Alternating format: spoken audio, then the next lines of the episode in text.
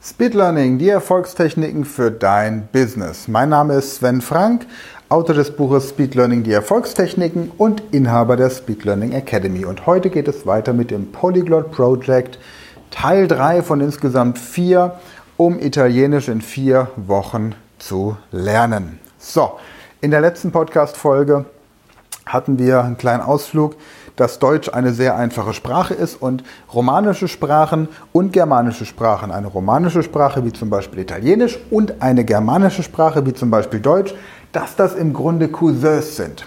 Und wenn du die beiden bisherigen Teile des Italienisch-Trainings in vier Wochen hier an der Podcast, in diesem Podcast verfolgt hast, dann weißt du, was ich damit meine. Du hast sehr viel internationales Vokabular, das du direkt anwenden kannst, um die Sprache auf einem wirklich guten Niveau zu sprechen. Das heißt, du lernst kein Italienisch, das klingt wie das eines Neunjährigen, sondern so wie das eines Erwachsenen, eines gebildeten Erwachsenen durch den internationalen Wortschatz. Und das ist schon mal viel wert. So, jetzt geht es weiter. Und zwar geht es jetzt um die wirklich wichtige Frage, wie macht man weiter, wenn man den Sprachkurs, in dem Fall den Sprachkurs, den ich empfohlen habe, von Langenscheid, Italienisch mit System, wenn man diesen Sprachkurs durchgearbeitet hat. Wie kann man dann weitermachen? Viele schaffen das gar nicht so weit, weil sie immer glauben, sie müssen alles Wort für Wort übersetzen, sie müssen erstmal alle Wörter können und so weiter. Und ich erinnere mich noch an die Schulzeit, dass wir in keinem Schuljahr das Englischbuch oder das Lateinbuch oder das Französisch oder Spanischbuch jemals bis zum Ende des Schuljahres durch hatten. Weil man einfach zu oft hängen bleibt und sich mit unwichtigen Kleinigkeiten aufhält, die überhaupt nichts mit dem eigenen Leben zu tun haben. Hier ist es anders. Wir sind jetzt also dieses Lehrbuch oft genug durchgegangen, dieses Langenscheid-Lehrbuch, den Sprachkurs, dass du im Grunde dieses Niveau jetzt für dich abhaken kannst. Und jetzt beschäftigst du dich einfach mit Dingen, die dich interessieren auf Italienisch. Als Lektüre, um laut zu lesen und laut lesen zu üben und zu trainieren, empfehle ich dir den kleinen Prinzen auf Italienisch, Il Piccolo Principe, dass du da drin einfach laut liest. Das ist einfach so das erste Werk, das uns so durch die ganzen verschiedenen Sprachen, die wir bislang hatten, begleitet. Ich habe es auch schon zu Hause auf Japanisch für spätere Monate, wenn wir dann irgendwann hier gemeinsam auch Japanisch lernen. Was du auch machen kannst, wenn du zwei verschiedene Sprachen lernen möchtest, dass du dir zum Beispiel Texte anguckst, die sowohl zum Beispiel auf Französisch und auf Italienisch oder auf Spanisch und auf Italienisch vorliegen. Und auch hier ist der kleine Prinz wieder wirklich sehr, sehr gut geeignet. Und wenn du zu den verschiedenen Sprachen den kleinen Prinzen eben auch schon gekauft hast, Englisch, Französisch, Spanisch, waren die Sprachen, die wir bislang hatten. Wir sind jetzt bei der vierten Sprache, bei Italienisch und kommen im nächsten Monat dann zu Schwedisch, dann hast du im Grunde einen super guten Vergleich. Gerade wenn du Spanisch und Italienisch parallel lernst, ist es immer wichtig, genau zu gucken, wie bilden sich die verschiedenen Wörter denn unterschiedlich. Also gerade Begriffe wie Information, die ja im Deutschen Information ausgesprochen wird, im Italienischen Informazione, die wäre ja dann im Spanischen Information und im Französischen Information und im Englischen Information. Und so hast du eben in vielen, vielen Sprachen so ein internationales Wort vorhanden, aber eben unterschiedlich ausgesprochen, sodass man dann da den entsprechenden linguistischen Weg gehen kann und versteht, wie das anders gemacht wird. Okay, nun gibt es aber zwei Dinge, die eine große Herausforderung sind. Und das eine sind natürlich immer die Vokabeln und das andere ist die Grammatik. Jetzt wirst du feststellen, dass man draußen auf der Straße die Grammatik nicht so anwendet, wie sie in den Lehrbüchern steht. Bedeutet, lernst du die Grammatik so, wie sie in den Lehrbüchern steht und lernst du sie so anzuwenden, passiert Folgendes. Du klingst wie ein Mensch, der aus einem Lehrbuch eine Sprache gelernt hat. Du klingst aber nicht natürlich, du klingst ein bisschen künstlich, ein bisschen steif, ein bisschen zu literarisch, um es mal so zu sagen. Um das zu vermeiden, ist es sinnvoll, dass du jetzt den Kontakt zu Muttersprachlern suchst. Und eine Möglichkeit ist, dass du zum Beispiel über die App HelloTalk, von der ich schon ein paar Mal gesprochen habe, jemanden suchst, der Italienisch spricht. Und dann findest du jemanden, der Italienisch als Muttersprache hat und Deutsch oder eine andere Hilfssprache wie zum Beispiel Englisch oder Französisch dann entsprechend auch noch auf einem mittleren Niveau spricht. Bringt also wenig, wenn ihr beide Anfänger seid. Derjenige sollte das mittlere Niveau der deutschen Sprache mindestens beherrschen.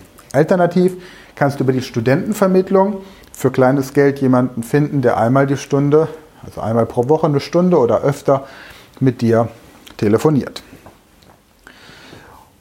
Und das funktioniert dann folgendermaßen. Ihr gebt ein Thema vor, zum Beispiel Telefonieren im Geschäft. Dinge, die für dich einfach wichtig sind. In meinem Fall wäre es wichtig, wenn jemand anruft, dass ich weiß, was ich am Telefon sagen muss, wie ich am Telefon über meine Sprachkurse spreche, wie ich meine Sprachkurse erkläre, wie ich den Inhalt der Sprachkurse erkläre, wie ich den Ablauf, zum Beispiel im Einzeltraining oder auch in der Gruppe, vorstelle, eventuell die Online-Kurse, dass ich ein komplettes Verkaufsgespräch auf Italienisch machen könnte. Du bist vielleicht in einer anderen Branche oder bist einfach in der Gastronomie unterwegs und hast viel mit Italienern zu tun, dann ist das einfach ein anderes Vokabular, aber vom Prinzip her genau das gleiche. Gleichzeitig schau dir Dinge, die mit deinem Hobby zu tun haben, im Internet an. Du kannst beispielsweise Wikipedia nutzen. Du klickst die deutsche Wikipedia an, gibst dein Hobby, sagen wir mal Tennis, Golf, Segeln, Fußball, ähm, Mixed Martial Arts, was auch immer dein Thema ist, in der deutschen Wikipedia ein und gehst dann auf der linken Navigationsleiste auf Sprache ändern oder Sprache anpassen und dann kannst du entsprechend auf Italiano gehen und dann findest du den Eintrag der italienischen Wikipedia. Du kannst, wenn du dich zum Beispiel für NLP interessierst, ein Buch über PNL an, an dir holen auf Italienisch. Du kannst, wenn du, was ich früher viel gemacht habe, ich habe mir Hypnosetexte auf Italienisch geholt. Also habe ich mir in Italien Bücher geholt zum Thema Hypnose. Du hast die Möglichkeit, über das Internet mittlerweile dein Lieblingsbuch, deinen Lieblingsroman oder Sach- und Fachbücher zu suchen, ob sie auch auf Italienisch übersetzt sind. Du hast die Möglichkeit bei Wikipedia gezielt nach irgendwelchen italienischen Suchbegriffen in der italienischen Wikipedia zu suchen. Du hast die Möglichkeit, Corriere della Sera, die Zeitung, zu holen, zu lesen und dort das Tages- und Weltgeschehen miteinander zu vergleichen. Und jetzt ist es wichtig, dass du bei all diesen Aktivitäten die Texte immer laut liest, um von Anfang an zu vermeiden, dass du eine Sprechhemmung entwickelst.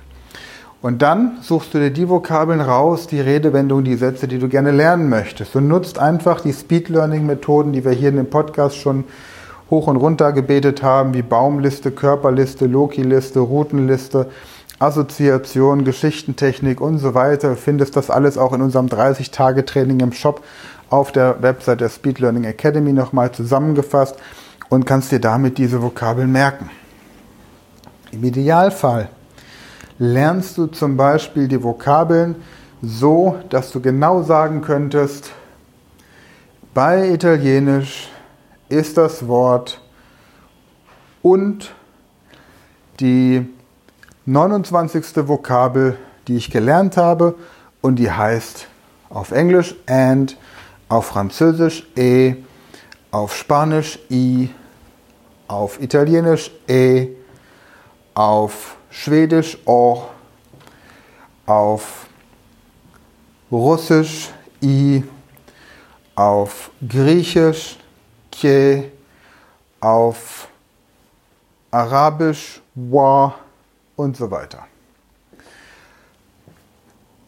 Dann hast du das Prinzip von Sprachenlernen mit Speed Learning wirklich verstanden.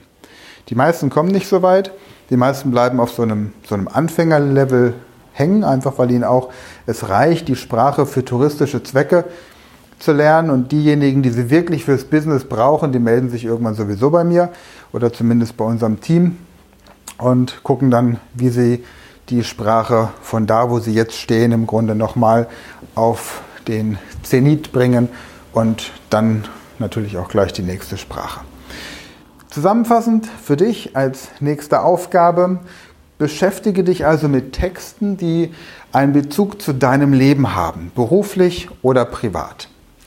Und suche dir einen Muttersprachler zu der Frage, ab wann ein Muttersprachler beim Sprachenlernen hilfreich ist oder ob man die Sprache besser bei jemandem lernt, der die Sprache, dieselbe Muttersprache hat wie man selbst und die Sprache selbst lernen musste, komme ich in der nächsten Podcast-Folge zu sprechen, weil das ein ganz wichtiger Aspekt beim Fremdsprachenlernen ist. Viele unterschätzen das.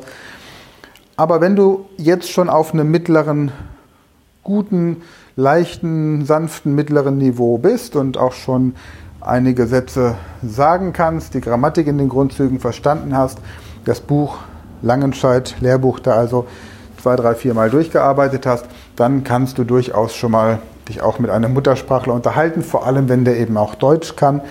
Ansonsten ähm, gehe lieber nochmal diese ganzen Texte erstmal durch, bis du wirklich so weit bist. Und selbst wenn du es nicht in vier Wochen schaffst, die italienische Sprache auf das von dir angestrebte Niveau zu bringen, dann dauert es halt zwei Monate oder drei Monate. Dann bist du immer noch deutlich schneller als mit anderen Methoden. Prima.